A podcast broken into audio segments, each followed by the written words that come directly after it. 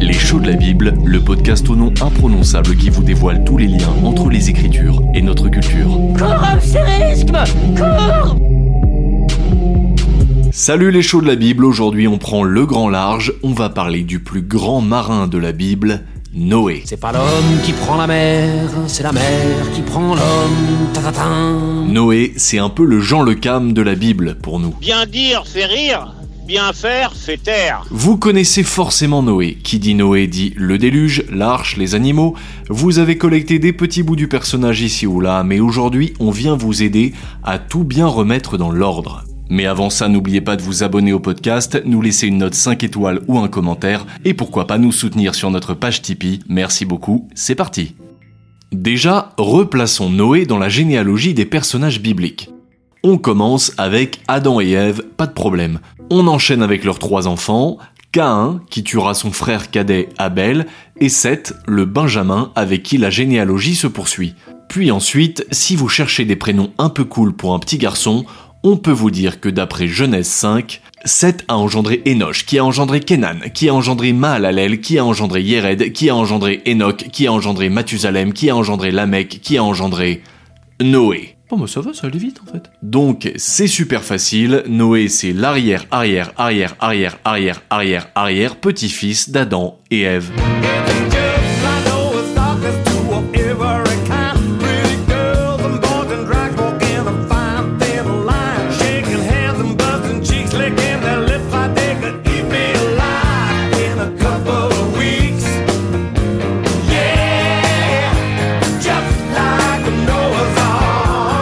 2006, c'est Sir Elton John qui est allé chercher de l'inspi dans la Genèse pour écrire Just Like Noah's Ark. C'est bon, on a resitué Noé. Noé, ou son dérivé Noah, sont des prénoms aujourd'hui assez répandus. Mais alors, qu'est-ce que ça signifie? Réponse en Genèse 5, versets 28 à 29. Et Lamech vécut 182 ans, et il engendra un fils, et il l'appela du nom de Noé, en disant Celui-ci nous soulagera de nos travaux, et des peines de nos mains provenant du sol qu'a maudit le Seigneur. Si vous n'avez pas écouté notre podcast sur Caïn et Abel, C'est pas bien on vous rappelle que c'est parce que Caïn, le cultivateur, a tué son frère Abel, l'éleveur de bétail, que Dieu a maudit le sol. Comme souvent, l'étymologie de l'hébreu vient nous aider et nous en dire davantage sur l'identité ou la vocation des personnages bibliques. Noé, en hébreu, s'écrit NH. Or, les mots en hébreu sont souvent polysémiques. Un même terme peut ainsi être employé dans des sens différents. Comment la Bible emploie-t-elle la racine NH Dans le récit de la création en Genèse 2, la racine NH signifie garder, comme par exemple le Seigneur prit l'homme et le plaça dans le jardin d'Éden pour le cultiver et pour le garder, NH. NH signifie également se reposer, donner du repos ou s'arrêter, comme dans Genèse 8, Au septième mois, le dix-septième jour du mois, l'arche s'arrêta, NH, sur les montagnes d'Ararat. garder, se reposer, s'arrêter. NH fait pas mal de sens possibles, donc que faut-il comprendre dans le récit de l'engendrement de Noé en Genèse 5 Comme tout bon poète qui se respecte, l'auteur biblique s'amuse à jouer sur les mots. Comment fait-il? Il joue sur deux termes qui ont des lettres très proches pour en dévoiler le sens. Dans notre texte, il écrit Il lui donna le nom de Noé, NH, en disant Celui-ci nous consolera, NHM. Noé, c'est celui qui garde, qui donne du repos, qui soulage et qui console. Mais alors, qui faut-il consoler et pourquoi? Oh brother Noah, my God talking, he's gonna ride on the rain and tide. Children, stop still, listen to me. God walked down with the briny sea, beheld the evil of sinful man, declared that he would destroy the land. He spoke to Noah. Noah stopped to say, Look ahead, Noah, build me an ark. I want you to build it big and strong. Build it 300 cubits long, 30 high and 50 wide. I want it to stand the raining tide. And I said, Oh,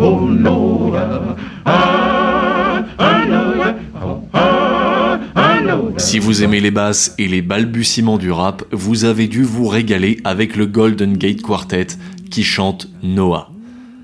On a compris que Noé était un proche descendant d'Adam et Ève et que le nom de Noé vient indiquer qu'il jouera le rôle d'un consolateur. Et ça tombe bien, dans la Genèse, il y a matière à consoler. Adam et Ève n'avaient pas super bien commencé l'histoire avec Dieu en commettant le premier péché qui a engendré la chute. La communion avec Dieu a été rompue. Ce ne sera pas mieux à la génération suivante avec un fratricide. On comprend mieux la nécessité pour Dieu de corriger le tir. Théologiquement, il y a deux interprétations possibles sur la consolation. Première option, la rupture de communion entre l'homme et Dieu à la suite des péchés d'Adam et Ève et de Caïn et Abel a fatigué Dieu. Noé devient alors un repos et une consolation pour Dieu avec qui l'alliance est renouée. Deuxième option, c'est surtout l'homme qui va pouvoir retrouver le repos et être consolé en rétablissant cette alliance avec Dieu. D'ailleurs, ce n'est pas pour rien si les traditions juives et chrétiennes font de Noé le premier juste, dénomination de certains personnages de l'Ancien Testament, équivalente au saint, S-A-I-N-T-S, des chrétiens.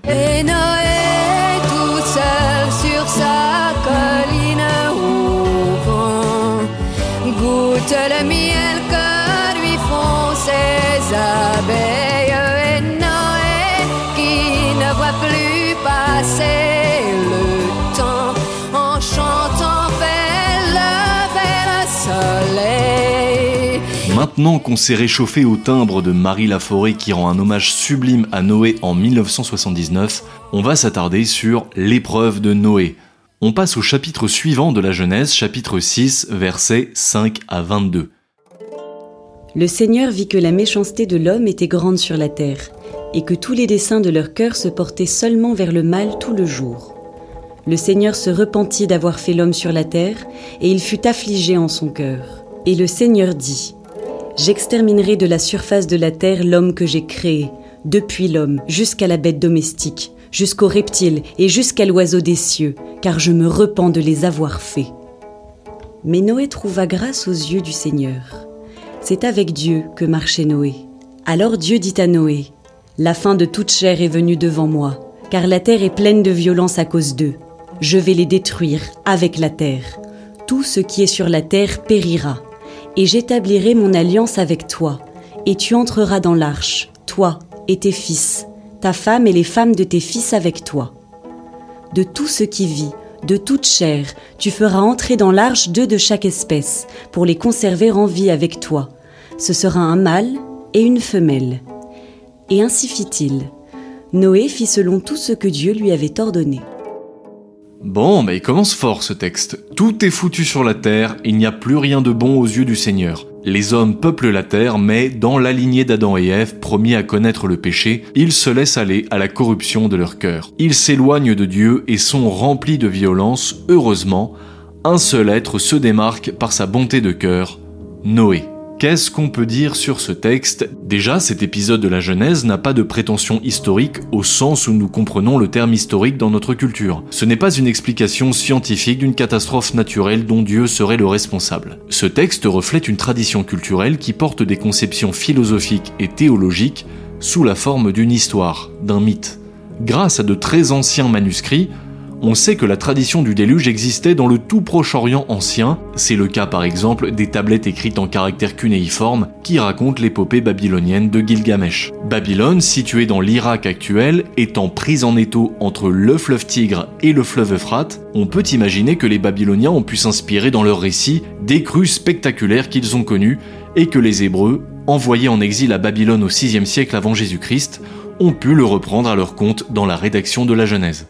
De ce lien avec les récits babyloniens, que peut-on tirer sur un plan théologique? Au XIXe siècle, on a découvert les tablettes de Gilgamesh. Elles sont en argile. Rédigées en acadien, avec deux K, une très vieille langue parlée en Mésopotamie centrale entre le 3e et le 1er millénaire avant Jésus-Christ, elles forment l'une des plus vieilles œuvres littéraires de l'humanité que nous connaissons aujourd'hui. Et qu'est-ce que raconte l'épopée de Gilgamesh? Des dieux, bah oui, on est dans un récit polythéiste, sont fatigués par une humanité jugée trop bruyante. Ils décident de s'en débarrasser en ouvrant les vannes, un déluge va submerger ces fauteurs de troubles. Un des dieux prévient néanmoins un humain de ses amis et l'exhorte à construire une arche, et le gars s'en sortira finalement, tout comme Noé. Rappelons-nous ce verset 5 de Genèse 6. Le Seigneur vit que la méchanceté de l'homme était grande sur la terre. Le Seigneur en est attristé et irrité. Dieu n'a pas créé l'homme pour qu'il soit un être incapable d'amour. Par conséquent, nouveau plan, on recommence, le fameux bouton reset, on efface tout, c'est le déluge. Un déluge pour toi, un déluge pour moi, pour nous, un déluge.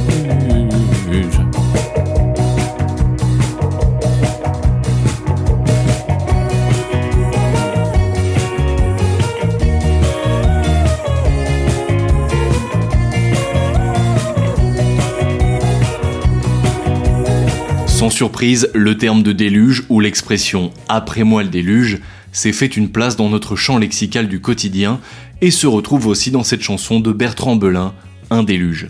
Avant de conclure ce podcast, on aimerait quand même s'arrêter sur le côté apparemment choquant de cette histoire. Redémarrer l'humanité de zéro, ça nous semble extrêmement violent, et pourtant on peut faire l'hypothèse que ce n'est pas le cas pour le lecteur antique. Pourquoi? Car ces traditions du déluge traversent les cultures antiques et forment une espèce de lieu commun. Il ne s'agit pas pour la Bible de présenter un événement historique ou un dieu méchant, mais bien de reprendre un motif connu de ses lecteurs pour donner une perspective originale. Et si la Bible semble s'inspirer de récits babyloniens, en quoi ce récit se distingue-t-il d'un simple copier-coller? En réalité, ce texte pour l'époque est révolutionnaire. Il n'y a pas plusieurs dieux, des dieux méchants et des dieux amis, mais un seul et unique Dieu.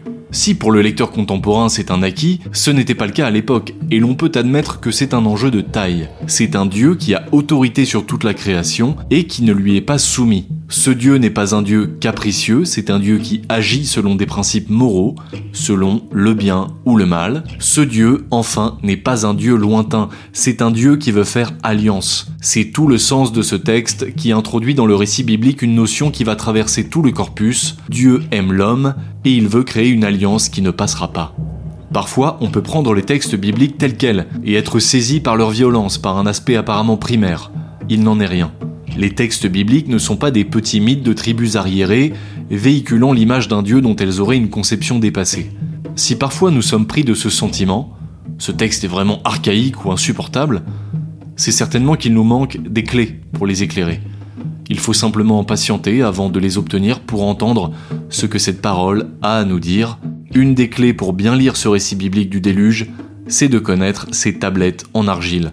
Allez, on vous libère, c'est l'heure d'aller sortir la grand voile et glisser sous le vent, mais avant, il faut vraiment faire deux trucs. S'abonner à notre podcast sur votre plateforme d'écoute préférée, et puis passer sur notre site prixme.org pour recevoir notre newsletter. Et on se quitte en réécoutant Marie Laforêt car ça fait du bien, et on vous dit à très très vite Chaque fleur s'ouvre à son passage et il sait parler aux enfants.